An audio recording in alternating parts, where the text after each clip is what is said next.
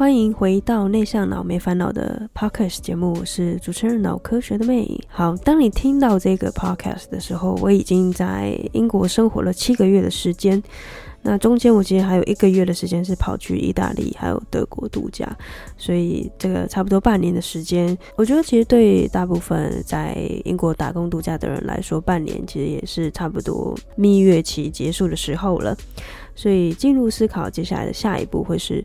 呃，要去哪里？然后，呃，打工度假结束之后呢，是要回台湾呢，还是有什么样的计划？就是这一集 p 开始我想跟大家聊的。呃，那其实一开始我想跟大家感谢一下，就是你一路收听英国打工度假系列第八集，那一路的呃像追剧一样的追到现在。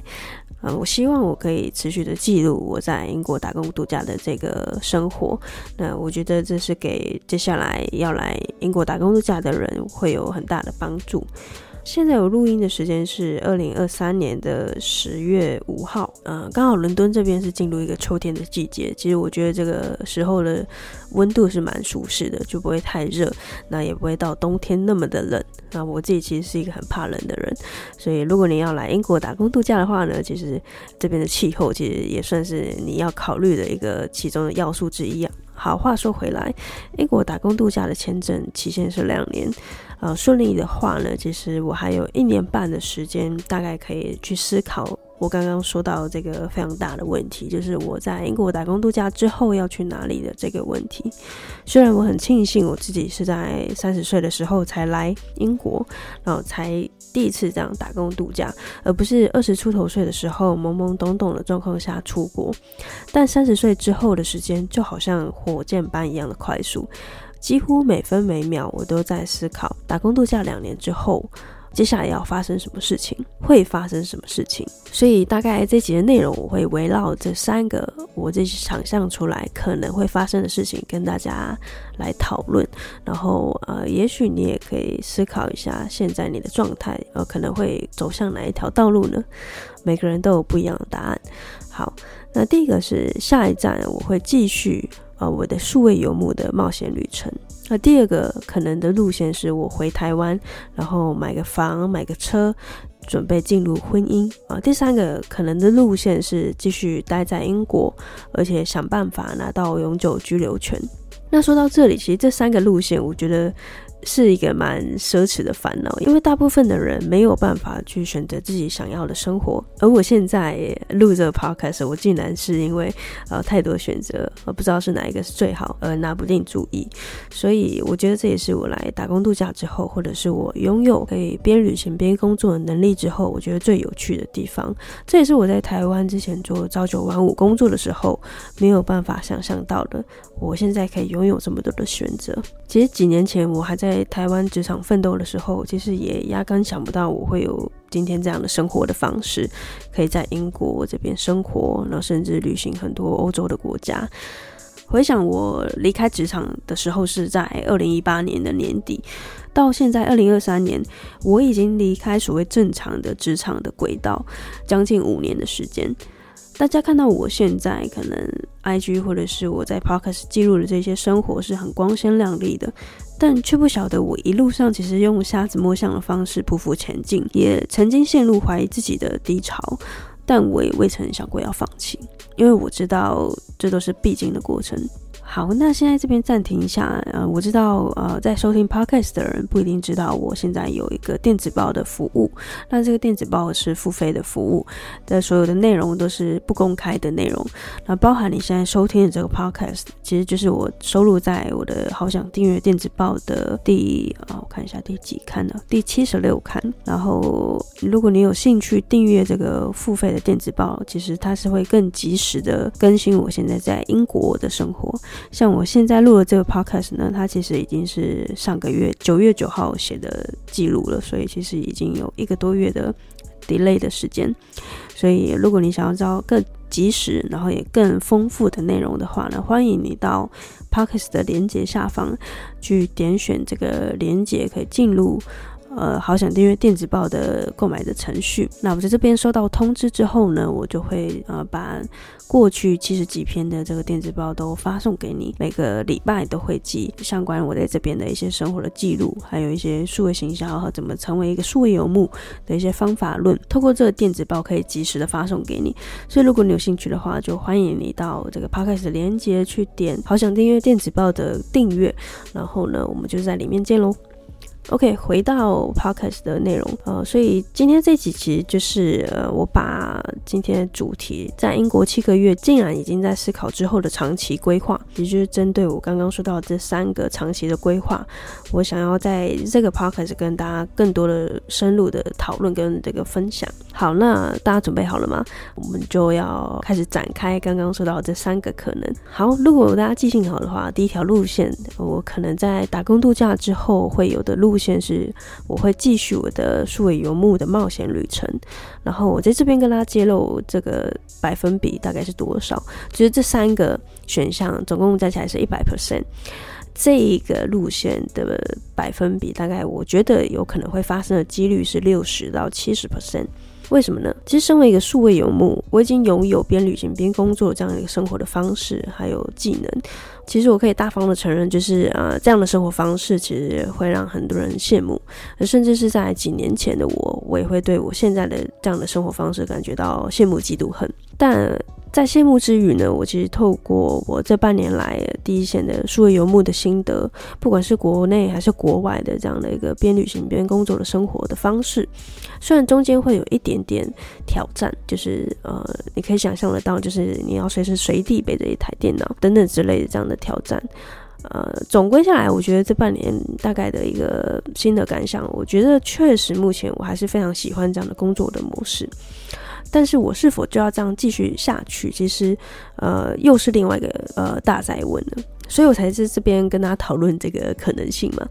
大家可以思考一下，就是你今天拥有一个技能，那你要不要去实现它，又是另外一个问题。那如果你选择要实现它，又要实现多久，又是另外一个问题。是三年、五年、十年，或者是永远我都要持续我这样数位游牧的旅程呢？我不知道。所以这个就是我这一集 podcast 要跟大家讨论的，就是我也不知道的一个问题，但是我尽可能的去分享我现在脑内啊、脑子里面想得到的一些答案跟回复。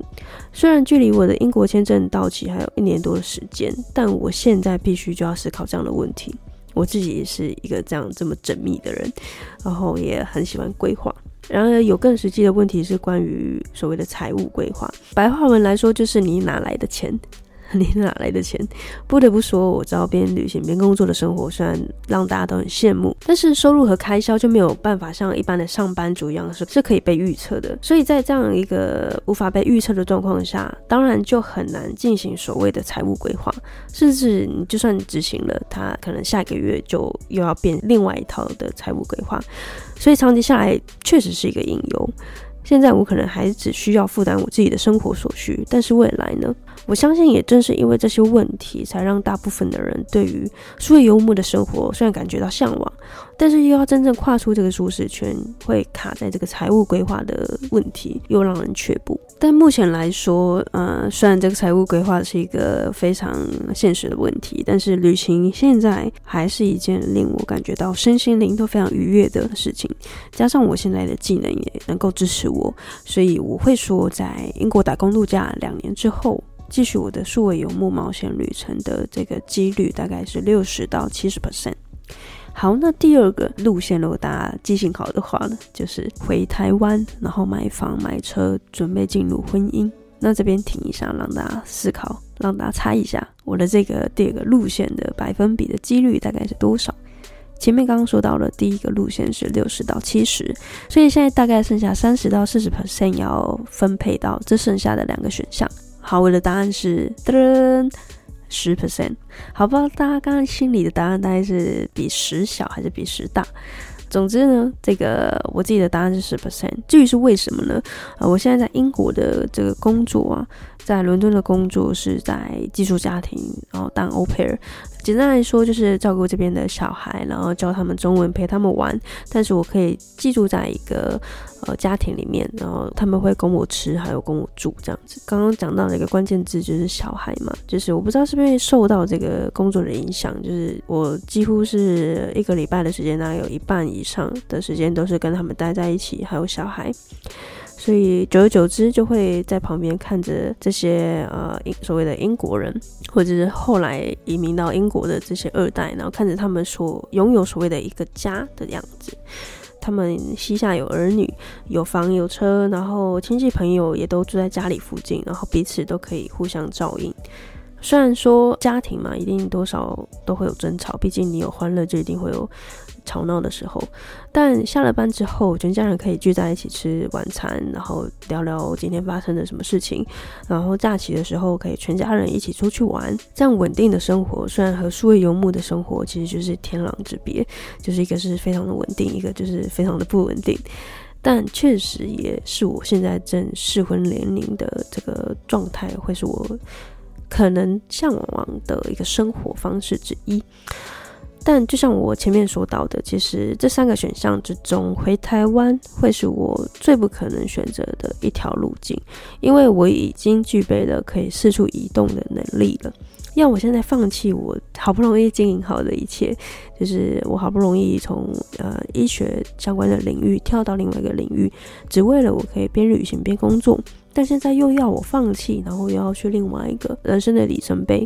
我觉得目前来说，回到台湾安居乐业会是可能性偏低的。但我也不会就排除说，哎、我完全不会回台湾哦。这么斩钉截铁的答案，我是不会，我是不会下这样的承诺的。所以呢，其实回台湾短暂跟家人陪伴了啊，然后再体验一下台湾的这个生活啊。毕竟台湾还是我的根嘛。所以充电之后再前往下一站前进，下一个国家旅行，或者是定居、移居啊、或者是旅居，这都是我可能会做的事情。但是这个百分比就是十 percent。好的，如果你心算比较好的话，或者你算数比较好的人，现在可能就会知道说，最后一个路线待在英国，想办法拿到永久居留权的百分比就会是剩下二十到三十 percent。所以啊，最后一个选择就是待在英国。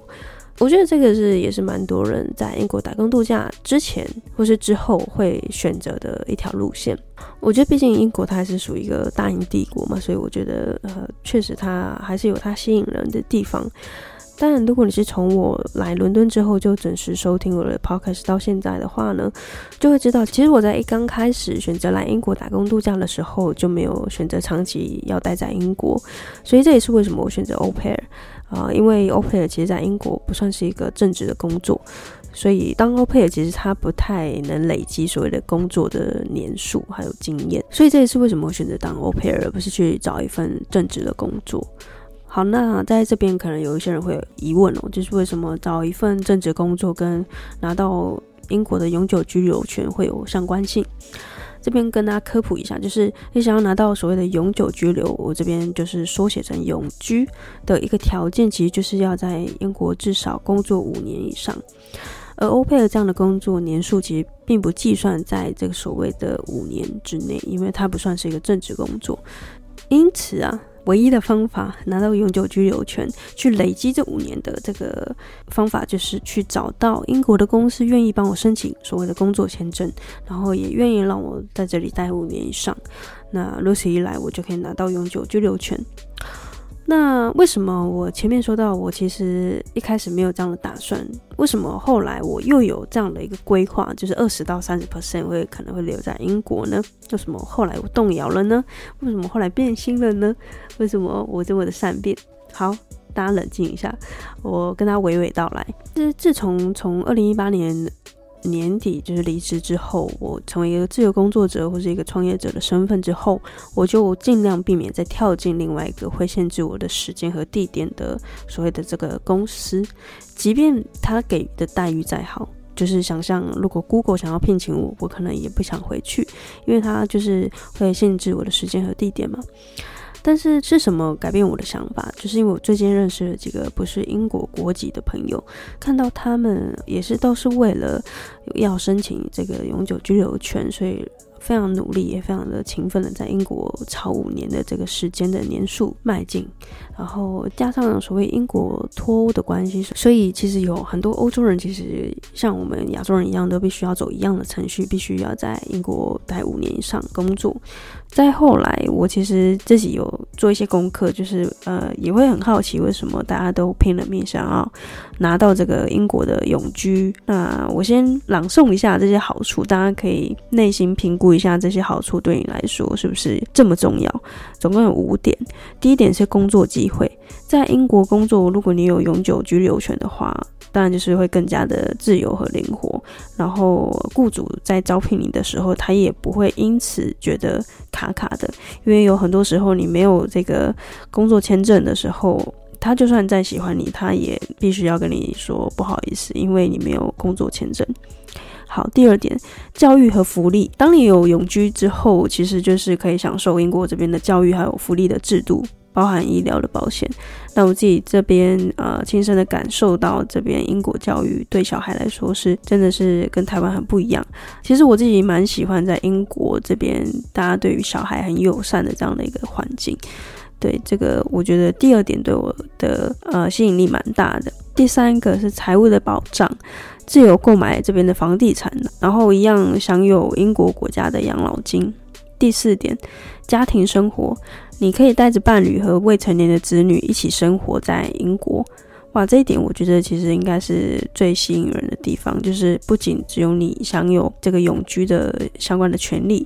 好处，你还可以带着你的伴侣还有未成年的子女。第五点也是最后一点，旅行和自由。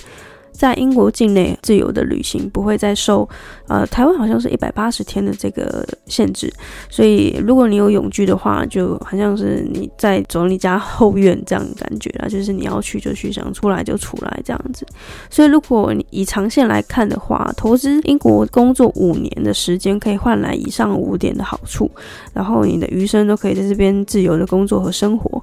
其实听起来算是一个还不错的投资，而且目前看起来也算是呃真的可以看得到这个回报的。也因为如此，扣回刚刚说的，为什么我变心了？就是呃因为这样的一个状态，就是我去查了资资料之后呢，加上呃身边的朋友也蛮多人都是朝这个方向在努力的，那确实有影响到我。所以这个七个月过后，我觉得这条路的路径的可行性也被拉高了二十到三十 percent。好，那所以最后跟他。他复习一下我自己这三条路线的百分比，在英国打工度假结束之后，我自己下一站我会觉得六十 percent 到七十 percent 会继续我数位游牧的冒险旅程。至于会去哪一个国家还不知道，但总之我有可能会朝这个方向继续前进。第二个路线是回到台湾买房买车，准备进入婚姻，这个百分比就十 percent。最后一个，待在英国想办法拿到永久居留权。我从一个可能嗯完全没有想过要留在英国这样一个打算的人，竟然也在这个耳濡目染之下，这个百分比变二十到三十 percent，所以总共一百 percent 的这个分配大概是以上。所以啊、呃，不知道大家听完之后有没有呃跟我一样或者跟我不一样的看法，也欢迎你跟我分享。所以在节目的最后，我想再多多和你们分享我在这七个月来在英国打工度假的生活形态的转变。而第一件事情就是进行相对严谨的储蓄计划。我跟他报告一下，伦敦的生活开销大概就是台湾的两到三倍。好，我知道说到这边，可能有些人要反驳我说，其实台湾的物价跟英国物价差不多。但是我我自己实际的感受上，其实就是两到三倍。那每个人的消费习惯，呃，可能会不太一样。但总而言之，因为你现在在收听我的节目，我也只能跟你报告我的看法，我没有办法跟你说别人的看法。但啊、我自己呃肉身感受上就是两到三倍。所以前半年初来乍到的时候，其实对于怎么节约开销，我是根本一无所知的。小智要去哪一间超市买东西比较便宜啊，大致要怎么买机票比较便宜，这些我其实都呃很很新的一个状态，所以很常就是会买到比较贵的东西，或者是甚至被人家呃坑了一笔，我也都不晓得。所以几乎六个月，前六个月是我没有什么存到钱，加上我又去意大利还有法国玩了一回。所以前六个月差不多的赚的钱又又都交出去旅行了。所以说，万年一定会被问到的问题，就是来英国打工度假能不能存到钱？就是每一次都会被问，然后每一次都会有人跳出来回答，然后又会在每一次呃打工度假的时候，又会有人在问。那至于为什么会有这样的回旋，就是因为每个人答案都不一样。那对于我来说，在伦敦要存到钱，其实是一定可以的。那呃，要怎么存钱呢？很多的方法嘛。你可能就是呃，都自己租，或者是你就是尽量搭巴士，不要搭地铁或火车。然后如果可以走路，就不要搭交通工具等等这样的省钱的方式，一定会让你存到钱。但是如果你要到处旅行的话，要存到钱就确实有点难度了。好在我在伦敦也混了差不多半年的时间，所以我也自己建构了一套在伦敦，呃，怎么买东西比较便宜啊，或者是怎么去啊、避免自己成为一个肥羊，然后被当成观光客对待这样子。所以其实前半年我其实也差不多混得差不多了，所以接下来七个月过后，我觉得我会希望我会花比较多时间在储蓄的长期的规划。那至于成效如何，我之后会透过电子报。再跟大家分享，所以这个因为关于金钱的财务规划会比较私密一点的内容，我会放在付费电子报里面。所以再跟大家工商一下，如果你有兴趣的话，就请到 Podcast 的链接下面去订阅。好，那第二件事情，我会预计在七个月过后再多做的事情是花更多的时间工作，而且会固定这样创作工作的时间，要有一个比较好的储蓄的计划跟规划。就是开源跟节流嘛，那刚刚讲到其实都是节流的部分，怎么样去省钱？但是我们都知道，如果你要储蓄的话，你要存钱，还有一个方法就是开源嘛。所以要开源的话，我就要花更多时间工作，那或者是呃去想更多办法去发展我的线上的事业。所以相较六个月，我其实花比较多的时间在旅行，然后在前面前六个月其实都是在适应的过程。那我现在也安顿在第二个寄宿家庭，然后也有拥有比较大的房间，然后空间饮食上也比较高一点，就大幅提升了我的创作的动力还有效率。所以我会希望七个月过后，我会呃愿意，而且也真的可以花更多时间工作，然后去尽量让自己去熟悉这样的工作的氛围，让自己的产能增加，然后并且提高变现的机会。好，那这一点其实是比较私人一点的安排，因为我知道每个人来打工度假，可能要不就是认真的在英国工作，要么就是呃认真的去旅行，很少会有人在花时间做其他的创作，所以这一点我可能会跟大部分的人不太一样。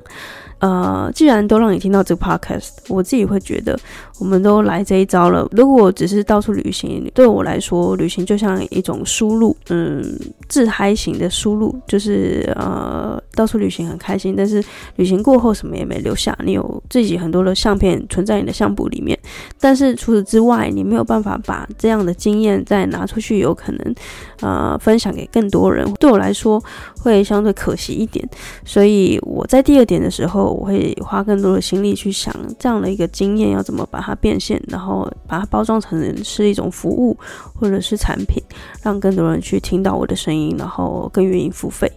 好，那最后一点，划分旅行和生活，我会希望我自己虽然喜欢旅行，但是我希望我自己在旅行、生活、工作之间可以再划分得清楚一点。好，那意思是什么呢？意思就是我希望我自己在伦敦的时候就是好好的工作，不要想着一直要出去玩。那也可能是因为我前六个月已经把伦敦玩得差不多，就是市中心的部分，所以我现在的新鲜感已经没有刚开始这么的亢奋。那在伦敦的时候就好好工作，有假期的时候再出国，然后好好旅行。虽然这一点听起来和数位游牧的这个本质有一点相违背，因为说游牧的本质本来就是边旅行边工作，就很难做到切分的清楚。但其实我是想要做到工作的时候就专注的工作，然后在伦敦的这个生活会比较趋向于秩序还有平静。我希望我透过呃这样的一个切分，可以让自己工作的时候好好工作，旅行的时候好好旅行，然后生活的时候好好生活。OK，那以上这三点呢，就是第一点，呃，我会希望我会进行相对严谨的储蓄计划。第二点是花更多的时间工作。第三个就是划分旅行和生活。OK，好，那节目就进行到这边。以上的记录就是我在英国打工度假，现在进行到四分之一的这个阶段时候的想法。之后我相信想法也会随着时间有些微调，一定会变动的啦，因为人就是一直在变嘛。呃，但是好消息是，无论如何，我都会透过电子报和 Podcast 和你们及时的分享我在英国的最新动态。好，那最后，如果你喜欢这个 Podcast 节目的话呢，想要听更多关于英国打工度假的事情的话呢，也欢迎你们到 IG 来追踪我。那刚刚提到所有的链接，我都会放在这个 Podcast 的描述栏里面。那如果喜欢我的节目，欢迎也可以到 Apple Podcast 给我五颗星的评价。